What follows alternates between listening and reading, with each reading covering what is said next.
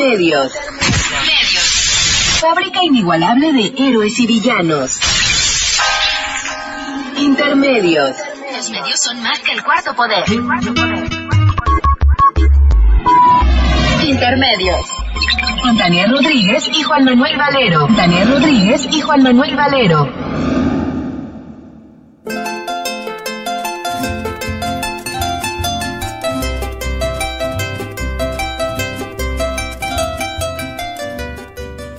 Bienvenidos a Intermedios, hoy jueves 3 de diciembre de 2015.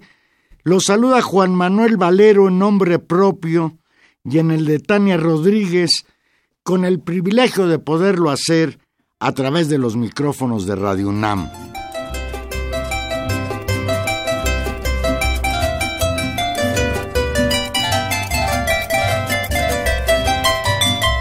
Hoy tenemos un programa especial el doctor Rodolfo Stavenhagen nos platica sobre su trayectoria de más de 50 años en el campo de las ciencias sociales.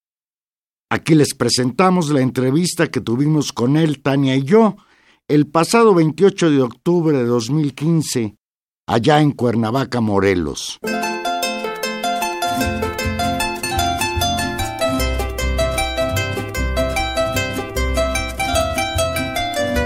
Es un privilegio tener hoy en Intermedios al doctor Rodolfo Stavenhagen. Rodolfo Stavenhagen es doctor en sociología por la Universidad de París, Francia, donde se tituló en 1965. Es profesor investigador emérito del Colegio de México e investigador nacional emérito. El doctor Stavenhagen es un destacado sociólogo y antropólogo defensor de los derechos humanos, primordialmente de los pueblos indígenas. Muchas gracias, doctor. De entrada, ¿de dónde surgió su vocación por las ciencias sociales? Pues básicamente de mi formación en la Escuela Nacional de Antropología e Historia, donde ingresé para estudiar antropología social a principios de los años 50 habiendo estado antes eh, un año en París y habiendo estado anteriormente dos años en la Universidad de Chicago. Regresé a México y me interesé por seguir carrera aquí en México, no en el extranjero, por mi interés precisamente en conocer más a fondo mi propio país. ¿Pero qué lo llevó a estudiar antropología primero y sociología después? ¿De dónde viene la inquietud por los problemas sociales?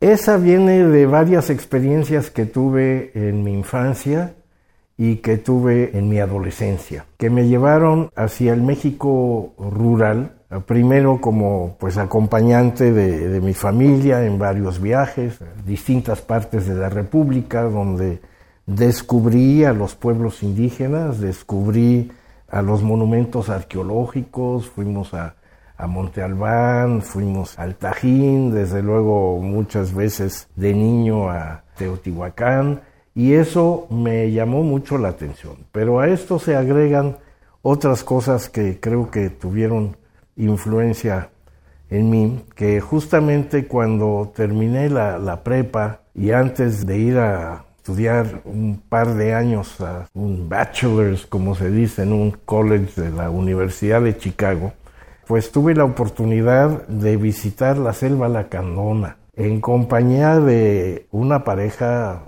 sensacional que era amiga de, mi familia y que habían estado aquí en México muchos años eh, antes. Él se llamaba Franz Blom y había estado trabajando en la selva lacandona desde los años 20 y nunca más se apartó de ahí y ella, la señora de él, de Franz Blom, Gertrudis Duby, de origen suizo, había llegado a México como tantos otros exiliados, refugiados políticos durante la Segunda Guerra Mundial, que fue también el caso de mi familia, que llegamos a principios de los 40, yo todavía era un niño, y me tocó pues la suerte de, recibir una invitación de Franz Blom y Gertrudis Duby de acompañarlos primero visitando San Cristóbal las Casas que no conocía yo todavía y descubrir Chiapas, y luego unos días en la selva lacandona visitando pues algunas familias de lacandones precisamente en la selva. Entonces eso me llamó mucho la atención, era un México que yo desconocía, yo era un niño urbano. En mi casa pues sí se hablaba de arte prehispánico, mi padre y mi madre eran aficionados, coleccionistas de arte prehispánico que tenían en la casa y que pues era una colección conocida y que traía también a la casa gente del mundo del Museo de Antropología y los antropólogos que ya había en México que se interesaban precisamente por conocer más a fondo la arqueología. Entonces, pues me había influenciado y cuando llegó el momento de escoger una carrera, cuando eh, regresé de aquellos primeros periplos, pues decidí estudiar antropología. Y en aquel entonces la única escuela que había en México de antropología, ahora ya hay más, era la Escuela Nacional de Antropología e Historia, que estaba precisamente sus cuatro salones, que era todo lo que tenía, a un lado del Palacio Nacional en la calle de Moneda, que era entonces el Museo Nacional de Antropología. Entonces cada día que entraba yo a mis clases por la tarde, las clases se daban por la tarde, pues veía yo enfrente de mí, al final del patio interno, el gran monumento del calendario azteca. Entonces todo esto, pues a mí y mis colegas, mis amigos de aquellos años, yo tenía, cuando entré a la escuela tenía 19 años, a la escuela de antropología. Pasé como cuatro, pero también en aquella época hicimos trabajo de campo. Tuve la oportunidad de salir al campo con mis maestros y conocer pues otras partes de México, pero entonces esto me llevó no tanto a la parte de la arqueología, aunque hubiera podido despertar mi interés, sino mi interés por los problemas sociales y culturales de la actualidad, problemas políticos que, de los que se hablaba en la después de la Segunda Guerra Mundial, lo que estaba pasando en Europa. Yo había estado en Estados Unidos, donde me acerqué a un grupo de derechos civiles que defendían los derechos de los, de los negros.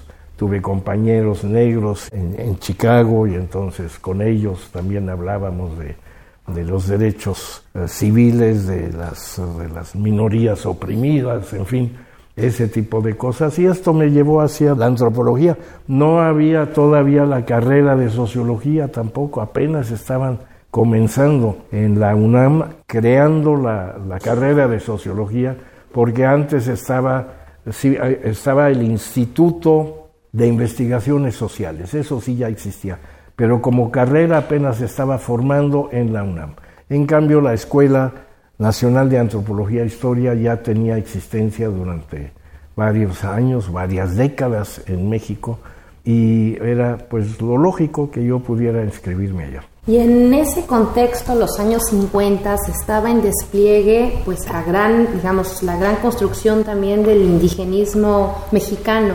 Apenas en 1948 se había creado el Instituto Nacional Indigenista y eso marca en cierta medida también el estilo de la antropología mexicana o de los problemas que se planteaban, doctor. Totalmente cierto. Efectivamente, a través de la Escuela Nacional de Antropología e Historia, yo conocí, llegué a conocer el Instituto Nacional Indigenista y los antropólogos que trabajaban en el Instituto Nacional Indigenista, sobre todo don Alfonso Caso, que era el director, estudioso también del México prehispánico, el doctor Gonzalo Aguirre Beltrán, que desde hacía varios años ya trabajaba en el campo y me parecía realmente de un enorme interés y efectivamente pude conseguir una beca como varios de mis compañeros en la Escuela de Antropología, creo que era el año del, del 54, ¿no?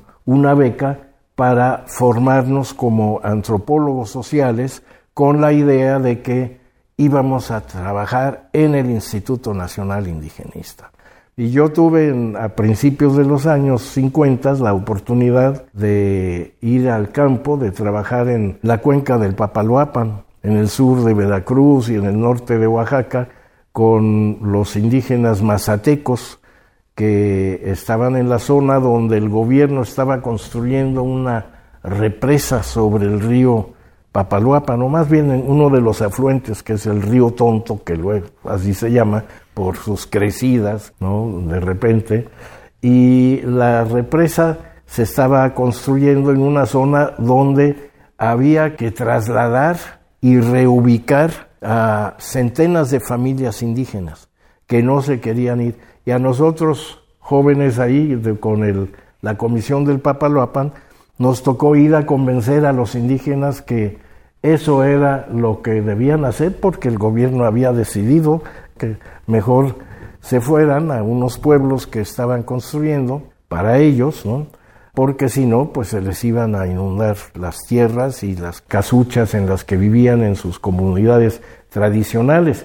Y entonces en uno de los años me tocó precisamente vivir en uno de los pueblos nuevos yo tenía como 23 años entonces y encargarme de organizar la vida de los refugiados, ahora que es la época de los refugiados.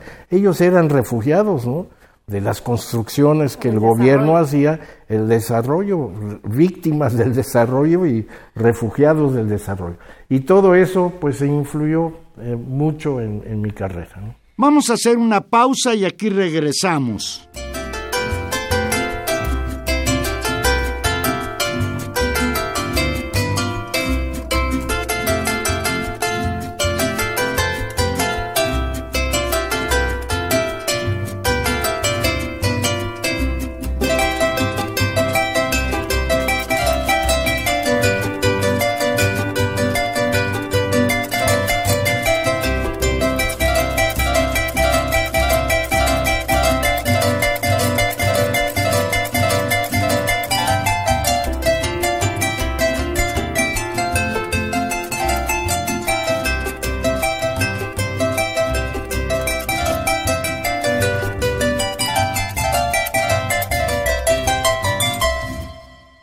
Estamos de vuelta aquí conversando con el doctor Rodolfo Stavenhagen. El pasado martes 20 de octubre, dentro de la mesa redonda Raza y Políticas en México, con la que concluyó el coloquio Raza y Política en Iberoamérica, organizado por la Cátedra México-España del Colegio de México, usted ahí impartió la conferencia El indigenismo mexicano, gestación y ocaso de un proyecto nacional donde puso en evidencia que nuestro país se persiste en el viejo objetivo de la política indigenista de tratar de incorporar a los indígenas a la nación. Platíquenos qué ha significado esta integración a fuerzas. Es una temática de larga historia, complicada, pero que podemos tratar de resumir. Efectivamente, con la Revolución Mexicana los nuevos gobiernos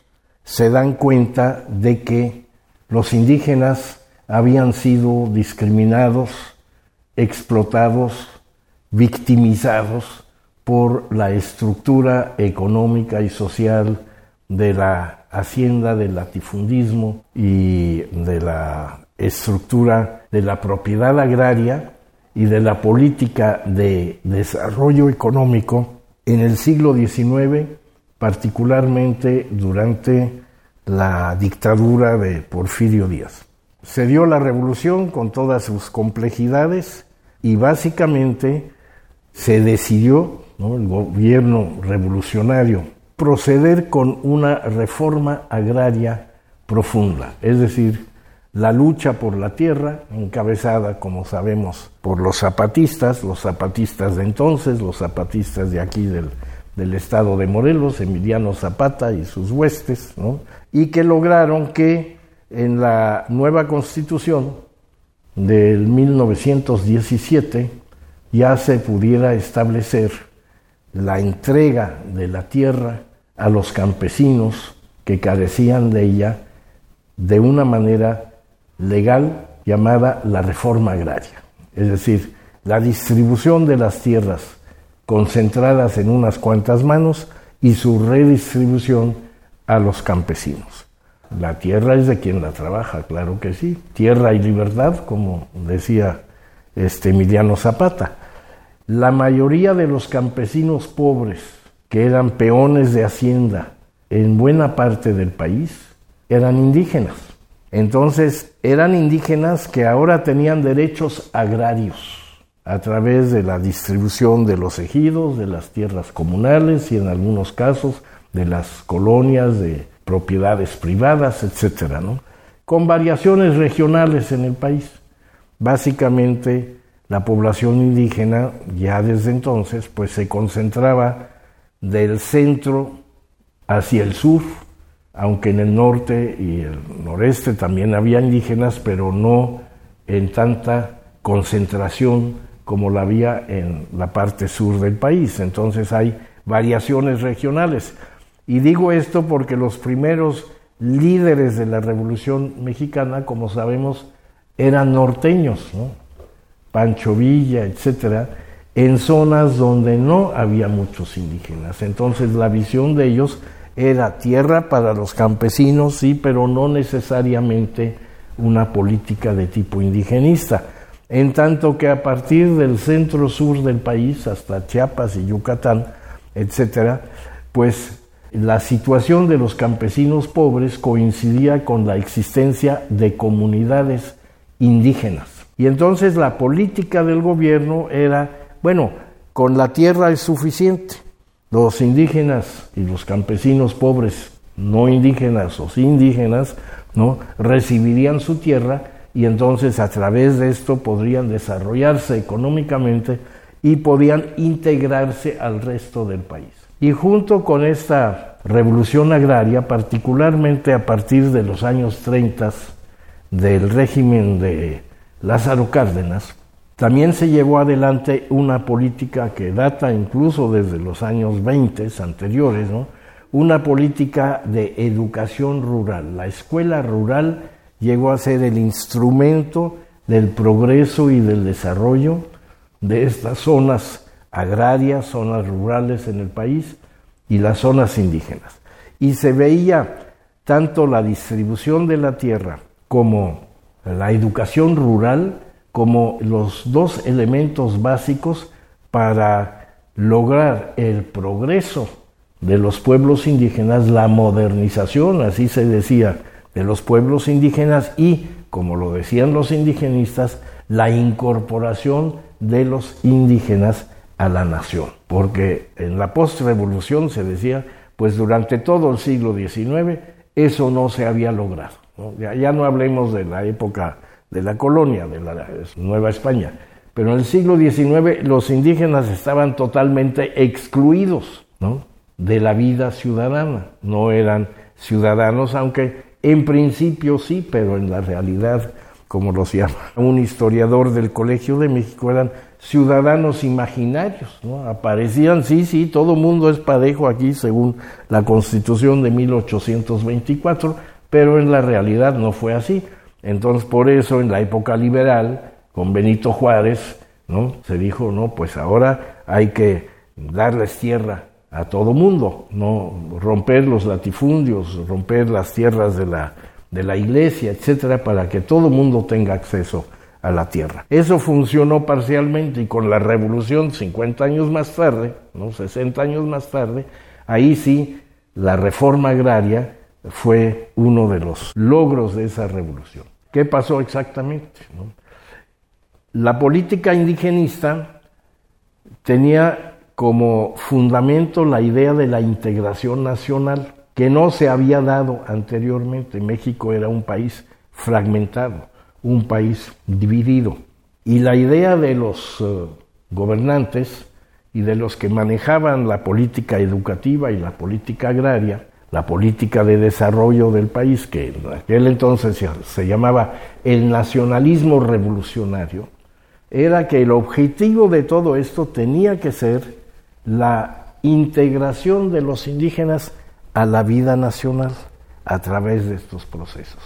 Pero ¿qué significaba eso en los años en que se practicó efectivamente y que me tocó verlo? Como estudiante de antropología en los 50 y en los 60 en el INI, etcétera, significaba que las identidades indígenas y las culturas indígenas iban a tener que desaparecer en una política de ese tipo, una política de incorporación, de integración, de modernización, la política del progreso.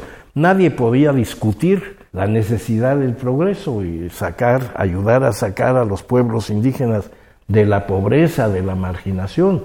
Pero nadie se había pensado que al hacer la política de esta manera, como lo hacía el indigenismo oficial, significaría que una o dos generaciones más tarde, pues los pueblos indígenas habrían desaparecido totalmente. Y en parte sucedió porque algunas de las lenguas comenzaron a desaparecer. Los indígenas, además, algunos recibieron tierras, pero otros no, y entonces se fueron de migrantes hacia las ciudades, hacia el norte y hacia Estados Unidos. Entre los millones de mexicanos que hay actualmente en Estados Unidos, pues hay buena parte oriunda de las zonas indígenas. Vamos a hacer una nueva pausa y aquí regresamos con el doctor Rodolfo Stavenhagen.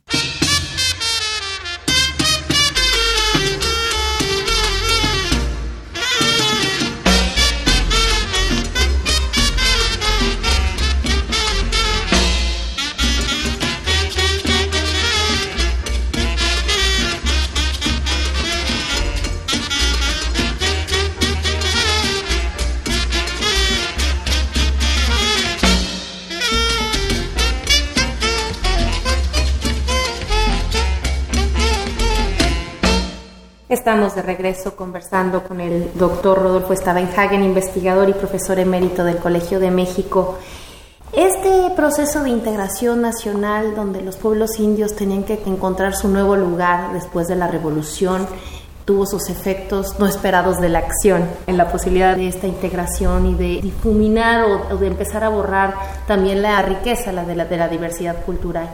Sin embargo, pondría en el centro otro elemento que tampoco se ha borrado y que también pasa por las políticas, por los efectos no esperados del desarrollo, por la construcción de desigualdades, que es un tema que nos sigue atravesando, doctor, que es el problema del racismo y que siempre nuestro país va articulado también a lo que podríamos llamar la manera en que hemos construido el problema indígena o a lo indígena como problema. Efectivamente, en aquellos años todo mundo hablaba del problema indígena. Para México, sus gobernantes, sus élites, la intelectualidad, sus académicos, incluso en mis clases de antropología, los maestros hablaban de el problema indígena y que si nosotros los antropólogos al servicio del, del indigenismo del Estado, pues teníamos que ayudar a resolver el problema indígena. Entonces, si tú le preguntabas a los indígenas qué pensaban de eso, pues decían, ¿cuál problema indígena? Para nosotros el problema es el Estado mexicano. No nos está dando las tierras que nos prometió, nos siguen quitando nuestros recursos y además estamos perdiendo nuestra identidad cultural. Poco a poco ese argumento lo fueron haciendo los propios jóvenes indígenas, algunos de los cuales eran compañeros nuestros en la escuela de antropología y otros pues estaban estudiando agronomía o, medicina eh, o para maestros eh, ¿no? en otras facultades y en otras escuelas, en la escuela normal, por ejemplo. ¿no? Entonces decían, nosotros no queremos que en nombre de un supuesto progreso, que no lo vemos todavía en ninguna parte, por cierto, ¿no? en algunas cosas sí, pero no realmente cambios profundos que se hayan notado, lo que sí estamos viendo es que está desapareciendo nuestra identidad cultural, nuestras tradiciones. Y los antropólogos, pues pudimos ver eso, nuestros maestros y otros. Incluso había una tendencia en la antropología que se llamaba la antropología del rescate, que no es rescatar a los indígenas de la pobreza, no, rescatar su cultura antes de que desaparezca. La cultura va a desaparecer, las lenguas van a desaparecer, las ceremonias, los ritos, los cantos, los bailes, las tradiciones, las procesiones, todo eso va a desaparecer, nadie va a poder hacer nada, ¿no? Hay que rescatar eso, los antropólogos decían, hay que rescatar eso, ¿no? Entonces los indígenas decían, rescatar, ¿y quién nos va a rescatar a nosotros? ¿no? De la pobreza, de la marginalidad, de la explotación, etcétera, etcétera. ¿no?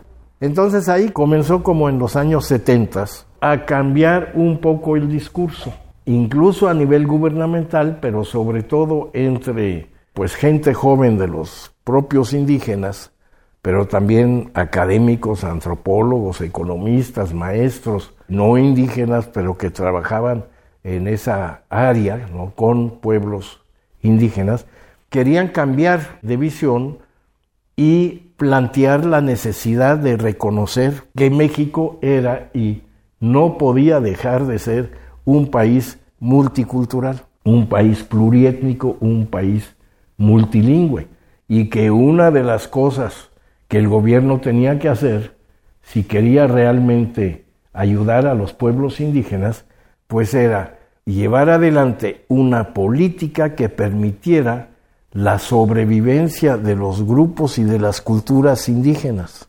dentro de un proceso de cambio social y económico que se diera a nivel nacional. Entonces se comenzó a hablar de educación intercultural y en la Secretaría de Educación Pública se comenzaron a formar los maestros bilingües interculturales, que es todo un proceso muy distinto del que había en los años 20 y 30, ¿no? ya para los 60, los 70, los 80, es decir, habían pasado 50 años más o menos de ese indigenismo incorporativista, ¿no? incorporar a los indígenas, transformarlos en, en mexicanos, se decía, pues que no eran mexicanos, eran más mexicanos que todos los demás porque por los orígenes. ¿no? Bueno, el, discurso entonces cambió y estamos en una etapa en que incluso el gobierno ha reconocido que el respeto a los derechos culturales de los pueblos indígenas es un derecho constitucional en este momento, porque hay un artículo segundo constitucional, México ha ratificado instrumentos jurídicos internacionales de Naciones Unidas, de la UNESCO, de la Organización Internacional del Trabajo, etcétera, en donde se compromete el gobierno a llevar adelante una política de respeto y de reconocimiento de la diversidad cultural y de la necesidad de organizar proyectos educativos, lingüísticos, económicos, incluso jurídicos, legales, etcétera, que permitieran a los pueblos indígenas conservar su identidad cultural, sus lenguas y en el respeto de los derechos colectivos de las comunidades indígenas, cosa que antes no se había reconocido. Se había dicho, bueno, las comunidades indígenas como tales no tienen existencia, aunque en la época colonial sí la tuvieron. En el siglo XIX ya no la tuvieron. Ahora se decía, tenemos que reconocer los derechos colectivos de los pueblos indígenas. Y eso es lo que ha cambiado en estos años de la política indigenista. Vamos a un corte musical y aquí regresamos.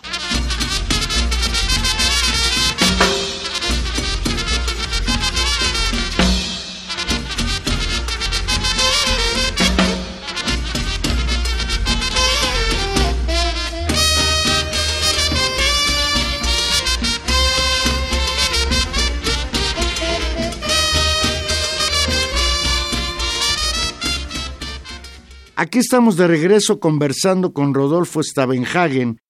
Hace 50 años, Rodolfo Stavenhagen escribió en el periódico El Día un artículo titulado Siete tesis equivocadas sobre América Latina. Hace unos meses el Colegio de México le hizo un homenaje donde se reconoció la vigencia de ese artículo. Doctor, a mí me preocupa que se siga estudiando la realidad latinoamericana con la óptica de esas tesis equivocadas? Bueno, en aquella época, tenía treinta y tantos años, salió el artículo en 1965 en el periódico El Día. Y uh, era un artículo de intención polémica para discutir con quienes estaban manejando otras teorías. Por ejemplo, la teoría de la modernización la teoría de la integración nacional, la teoría del progreso económico, etcétera, ¿no? La idea era que había un solo modelo en aquellos años, los años 60, había un solo modelo mundial de transición de sociedades premodernas a sociedades modernas y todo lo que significaba en términos de producción económica, comercio, consumo eh, de las sociedades y la emergencia de clases medias. Se decía mucho en la literatura sobre otros países y en Estados Unidos, por ejemplo, ¿no? que el modelo que Estados Unidos y países europeos habían hecho era lograr que de, sociedades arcaicas o tradicionales o primitivas, los términos varían bastante, ¿no? Se podían modificar con adecuadas políticas en sociedades modernas con clases medias, pujantes, productoras y consumidoras, etcétera, etcétera. Si en ese ínterim desapareciesen culturas indígenas y lenguas indígenas, bueno, pues ni modo. Esa era la historia de la humanidad, había sucedido en muchas otras partes y pues tenía que suceder en, México también. Eso era, digamos, el modelo. Frente a este modelo, en aquel artículo, pues yo me puse a pensar que realmente en muchas partes que yo había tenido oportunidad de observar directamente porque pues, había estado en Sudamérica, había trabajado en Brasil en un centro de investigaciones sociales, participado en algunas investigaciones de otras partes, yo había observado y mis lecturas me habían también convencido que ese modelito pues no estaba realmente funcionando como los maestros o los autores o los teóricos decían y que frente a esto pues yo me atreví a, formular otras teorías contrarias. Y dije, no, pues a mi juicio lo que está pasando no es A, sino es B, y uno por uno, en cada una de las siete tesis o siete campos o áreas, ¿no? Pues la cosa no era así, sino era A. Ahora, ¿qué iría a pasar en el futuro? no me metí en eso. No, era, el propósito. no era el propósito tampoco, no era yo este previsor, no, no podía predecir qué es lo que iba a pasar, simplemente yo veía que ese modelo que estaba pues ampliamente discutido en las universidades, las publicaciones de la época estaban todos eh, orientados hacia eso, pues no era el modelo que se estaba viendo realmente. Y sin embargo, se van confirmado, digamos en este caso desgraciadamente, algunas de los balances que usted proponía en ese texto y ahí, digamos, valdría la pena decir cómo las ciencias sociales, cuando están bien hechas y cuando hay un ojo crítico que mira ciertos elementos, pues también no es que digamos que tenemos ni leyes ni predecimos el futuro, pero también se puede se pueden ver procesos de larga data. Y uno de los centrales, doctor, es tal vez justamente el gran problema del desarrollo. Lo que estas tesis equivocadas nos vendían es que el, desarrollo iba a llegar. Que nos iba a caer del cielo. Por goteo o como fuera. Y de manera impresionante, las distintas élites políticas, incluso con distintos tipos, signos ideológicos, nos siguen diciendo el progreso va a llegar, no más claro. tantito, no sean desesperados. Y, y, en ese sentido tal vez es la valía de, este, de esa posición polémica que usted hace 50 años puso en el centro, pero que vale la pena hoy retomar. Claro, sí. Efectivamente, en primer lugar, la polémica era, digamos, con quienes sostenían posiciones teóricas que a mí no me convencían, que no eran las mías y que entonces yo decía, bueno, esto se puede discutir desde un punto de vista teórico. Por ejemplo, la discusión que hubo en aquellos años sobre el campesinado en México y en otras partes. La teoría de la modernización decía, pues los campesinos van a desaparecer tienen que desaparecer porque pues la producción en gran escala, la mecanización, la tecnificación, etcétera, etcétera. Entonces el, campesinado tiene que desaparecer. ¿Qué va a pasar con el campesinado, indígena o no?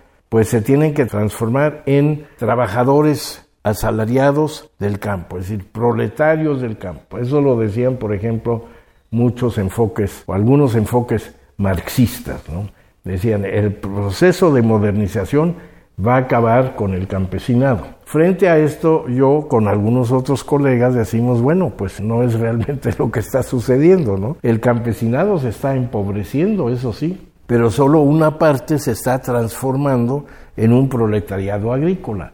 Entonces, la mayor parte sigue siendo un campesinado pobre y totalmente marginado del proceso de modernización. Entonces, si vemos en los últimos 50 años, pues en parte eso sucedió, pero también en parte, buena parte de ese campesinado se ha ido al extranjero, cosa que todavía en aquellos años no se veía claramente, ¿no? Se pensaba que eso iba a pararse, pero en estos años, pues ha habido 10 millones de mexicanos que se fueron a Estados Unidos, entre ellos los campesinos más pobres, porque no fueron incorporados en el proceso de modernización. Entonces hay variedades de cosas que están pasando, no todo es o una cosa u otra, pero la discusión era a nivel teórico con otros colegas que estaban trabajando estos temas y que tenían otras ideas, pero también era una nueva visión que yo pensé que estaba echando sobre la realidad, sobre la cual sí teníamos datos. Por ejemplo, la marginalidad, la pobreza de los campesinos, la desaparición de la agricultura tradicional, eso se vio muy claramente en los últimos años, sí ha desaparecido el campesino de subsistencia tradicional en muchos casos y ha sido sustituido por importación masiva de alimentos tradicionales como el maíz de Estados Unidos a México. ¿no? Cuando antes éramos productores y podíamos satisfacer la producción de maíz para consumo inmediato. Entonces, todo esto lo discutí en aquel artículo y curiosamente, año con año, pues se seguía citando y la gente decía, no, lo que dijo Stavenhagen hace 5 años, hace 10 años, hace 15 años, hace 30 años, ¿no? y ahora hace 50 años, pues sigue siendo válido, ¿no? A ver qué es lo que está pasando en estos países. Entonces, pues cuando hicimos este seminario en el Colegio de México hace dos meses sobre los 50 años de la publicación del artículo, pues yo me di cuenta que también en muchos otros países, porque llegaron participantes del seminario de varios países de América Latina, pues todavía era referencia para la visión que ellos ahorita tienen de lo que está pasando en sus países. Y entonces el enfoque de ese artículo, pues sigue teniendo cierta influencia en las ciencias sociales, cosa que desde luego en aquellos años yo no me lo imaginaba, no, no pensé hacia adelante, dije, bueno, esto es lo que yo veo, tómenlo, déjenlo, en fin, ¿no? El otro gran asunto de las tesis, así como se desmiente la tesis o se, se, polemiza con la tesis del campesinado y qué va a pasar con el campesinado, es, digamos, en el extremo de la pirámide social, el problema de las burguesías nacionales latinoamericanas y sus destinos. ¿Cómo ve a 50 años de haber escrito lo que escribió? las burguesías nacionales latinoamericanas y entre paréntesis pregunto si todavía existen. Pues no, pues yo, yo creo que el concepto de burguesía nacional, tal como la, uh, pues lo desarrollaron los marxistas europeos en el siglo XIX y partes del siglo XX, pues esa burguesía nacional no existe. Se ha incorporado a la burguesía transnacional y solo ha podido sobrevivir en la medida en que se ha vinculado a las burguesías y a las, los procesos económicos transnacionales. Claro que hay gente aquí en México, como en otras partes, que, digo, no, no salen del país, que son dueños de empresas, que están vinculados mucho a la, a la, producción, orgullosos de que haber podido contribuir algo a un proceso, digamos, de industrialización o de desarrollo económico desde los años 40, 50, etcétera, etcétera. Pero en el mercado internacional, en la época de la globalización, ya no tienen nada que hacer, salvo una que otra excepción. Ya casi todos los productos producidos en México por una burguesía nacional ahora forman parte de compañías internacionales que se manejan en los grandes centros financieros del mundo. Y aunque la persona o las personas que estuvieron trabajando cotidianamente en producir algo ¿no? para la industria nacional, a lo mejor están ahí muy orgullosos de lo que están haciendo, pero las finanzas y la sobrevivencia de esas empresas está en manos del proceso de globalización internacional. Y eso sí, yo lo veía venir desde hace 50 años, ¿no? Y otros seguramente también. Vamos a hacer una nueva pausa y aquí regresamos.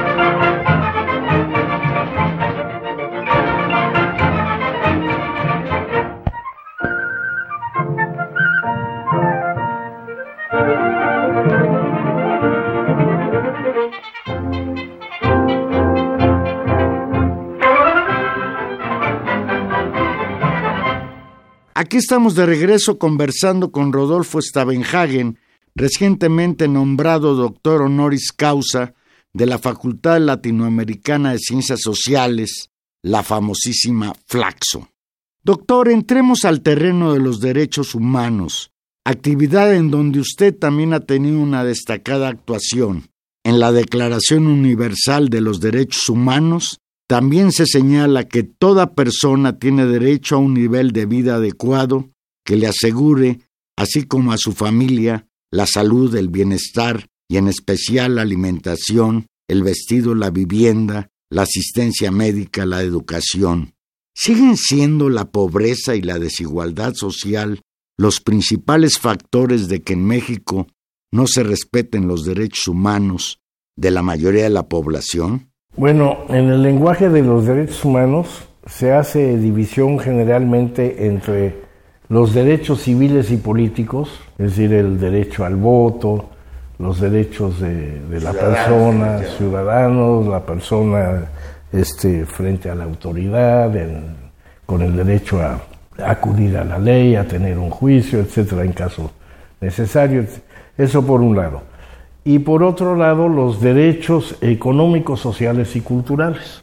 Por cierto que Naciones Unidas cuando adoptó estos instrumentos internacionales sobre derechos humanos, hizo la distinción, no hizo un solo instrumento, como lo fue la Declaración del 48, sino decidió dividirlo porque no hay consenso internacional sobre la manera en que estos derechos deben ser protegidos o deben ser manejados y de qué manera pueden ser instrumentos para servirle a los quienes más los necesitan. Entonces se hicieron dos instrumentos, los culturales, económicos y sociales, o económicos, sociales y culturales, como se dice, y los civiles y políticos. Durante mucho tiempo el énfasis en la ONU y a nivel internacional estaba más bien en los derechos civiles y políticos. Es decir, la democracia como un objetivo, que todo mundo pudiera votar libremente, ser votado libremente, etc., y pudiera participar en la sociedad legal. ¿no? Podría contar con las leyes que también protegen a todos los individuos independientemente de su lengua, de su raza, de su estatus económico, etcétera, etcétera. Y por otra parte, los derechos económicos, sociales y culturales, que llegaron un poquito después a ser considerados tanto a nivel internacional como en los países mismos. En América Latina fue muy interesante porque en los años 70, por las cuestiones de la Guerra Fría y pues en muchos países hubo dictaduras militares, golpes de Estado militar y lo que en algunas partes, incluso en México, se llamó la guerra sucia contra los movimientos de protesta, los movimientos sociales y algunos grupos armados que en algún país y en otro, pero también en México, pensaban que la única manera de cambiar el sistema pues era a través de las revoluciones armadas, ¿no? Esto causó estragos en muchos países, porque la represión, lo sabemos, fue violentísima en varios países de Centroamérica y de América del Sur contra los movimientos sociales, precisamente, incluyendo algunos movimientos indígenas en algunos de esos países. Y finalmente, cuando se logró restablecer la democracia, pues se decía, no, ya se han conquistado los derechos humanos. Pasaron algunos años y entonces todo el mundo vio que solo una parte de los derechos humanos había sido rescatada con estos movimientos hacia el voto libre y la restauración de la democracia, etcétera, etcétera, y que las grandes injusticias al interior de las sociedades y de los sistemas económicos, pues seguía en pie con la gran desigualdad entre niveles de vida, de nivel económico, bienestar, etcétera, de la gran mayoría frente a pequeñas minorías privilegiadas. Entonces, comenzó a discutirse y abrirse la discusión sobre derechos económicos, sociales y culturales. En la ONU a nivel interamericano se comenzó a trabajar en la forma que se podía proteger mejor los derechos económicos, sociales y culturales en algunos países. Y ahí es donde entra la preocupación por los derechos indígenas, no, solo los derechos de las poblaciones con niveles de pobreza o marginalidad documentados por los estudiosos y documentados incluso por fuentes este, gubernamentales, estadísticas nacionales e internacionales también, sino los derechos de los pueblos indígenas que como ya lo hemos señalado anteriormente, involucran no solo derechos individuales, sino también derechos colectivos de pueblos enteros y de comunidades enteras. Y en México es el caso, que vemos que a pesar de los años que han pasado, digamos de los 60 a la fecha, las últimas estadísticas que hay del 2015 demuestran que el nivel de pobreza sigue siendo alto y ha incluso aumentado. Tal vez no el que llaman la pobreza extrema, pero esas son manipulaciones estadísticas que hacen los académicos que saben muy bien hacerlo, pero tal vez haya disminuido un poco la pobreza extrema, pero sigue la pobreza en general entre la mayoría de la población, a pesar de los proyectos de desarrollo. Vamos a otra pausa y regresamos.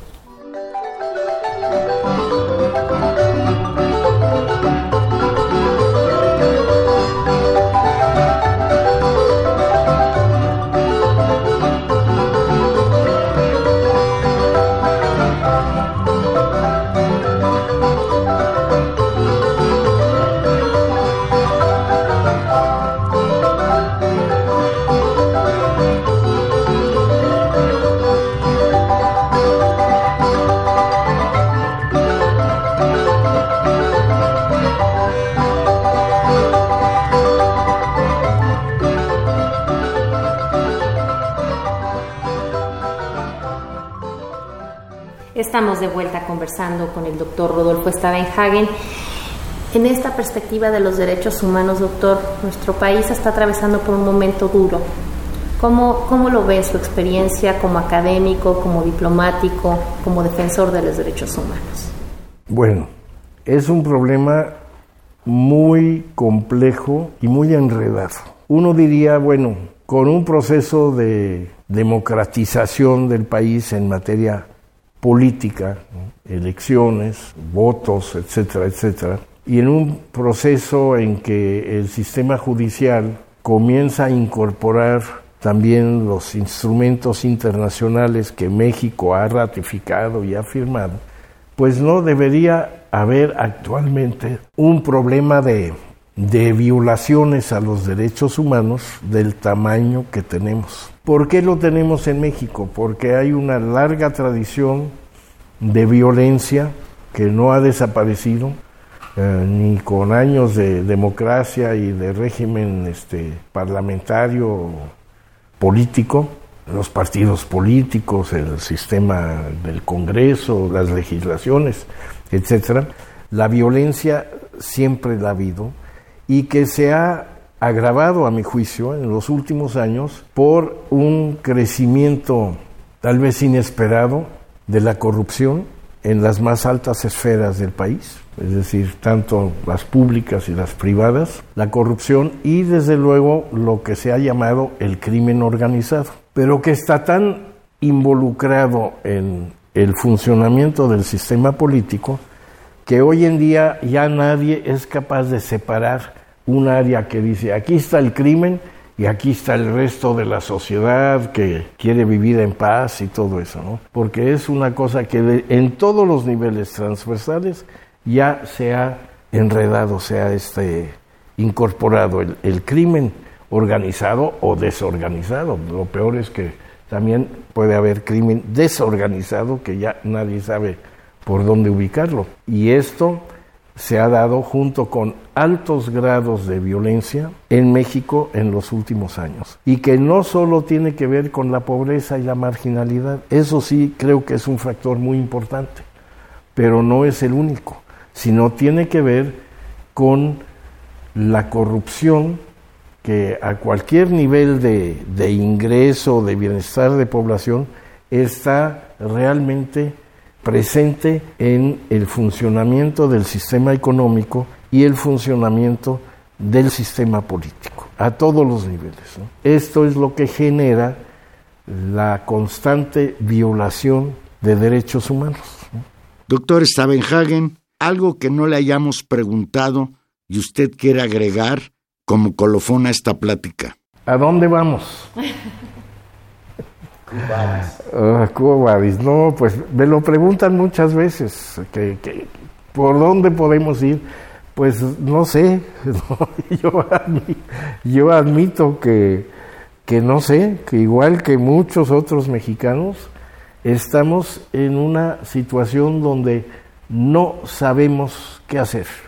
Y cuando escuchamos los discursos de quienes tienen el poder, o lo que nos transmiten los medios, pues sabemos que la mitad de eso puede ser cierto, pero la otra mitad es inventado. Y cuando nos dicen que vamos muy bien, por ejemplo, tú decías hace rato, la diferencia entre el crecimiento y el desarrollo, pues sí, efectivamente nos han dicho muchas veces que el crecimiento es muy importante, pues el crecimiento es, son unos números que los estadígrafos pueden hacer. Se ha producido tanto, ha aumentado el comercio internacional, han venido a instalarse tantas empresas eh, en el país. Eso es crecimiento, pero eso no es desarrollo necesariamente.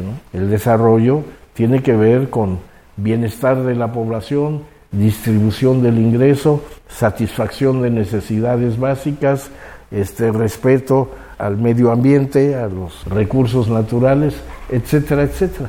Y eso está ahí presente, pero no podemos decir que hemos hecho grandes progresos en el país en las últimas décadas en materia de desarrollo, sino más bien al contrario, ha habido un desdesarrollo. Lo que antes, ahí entra el concepto de burguesía nacional y bienestar campesino, que de lo que se hablaba todavía hace 50 años en el país, el famoso nacionalismo revolucionario.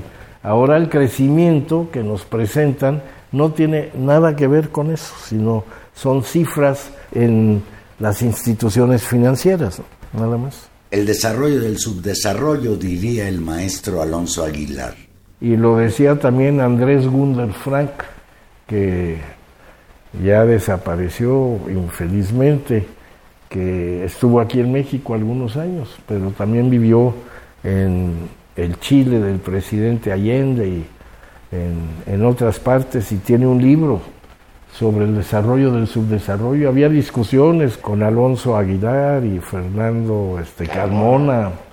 Y, los, y Jorge Carrión, claro que sí, los que publicábamos libros en una editorial ya desaparecida llamada Nuestro Tiempo. Yo tenía ahí un par de títulos en la editorial Nuestro Tiempo. Ya desapareció la editorial. Pero sí se hablaba de estas cuestiones, ¿no? Bueno, pues habrá desaparecido la editorial, pero no nuestras, nuestras ganas de seguir pensando estos temas. Pues el tiempo se agotó, Valero. No nos queda más que agradecerle enormemente al doctor Rodolfo Stavenhagen que nos haya abierto las puertas de su casa y nos haya permitido esta conversación. Muchas gracias, doctor. Pues al contrario, yo les agradezco haber venido aquí, Tania, Valero, Cristóbal. Doctor Stavenhagen, muchísimas gracias.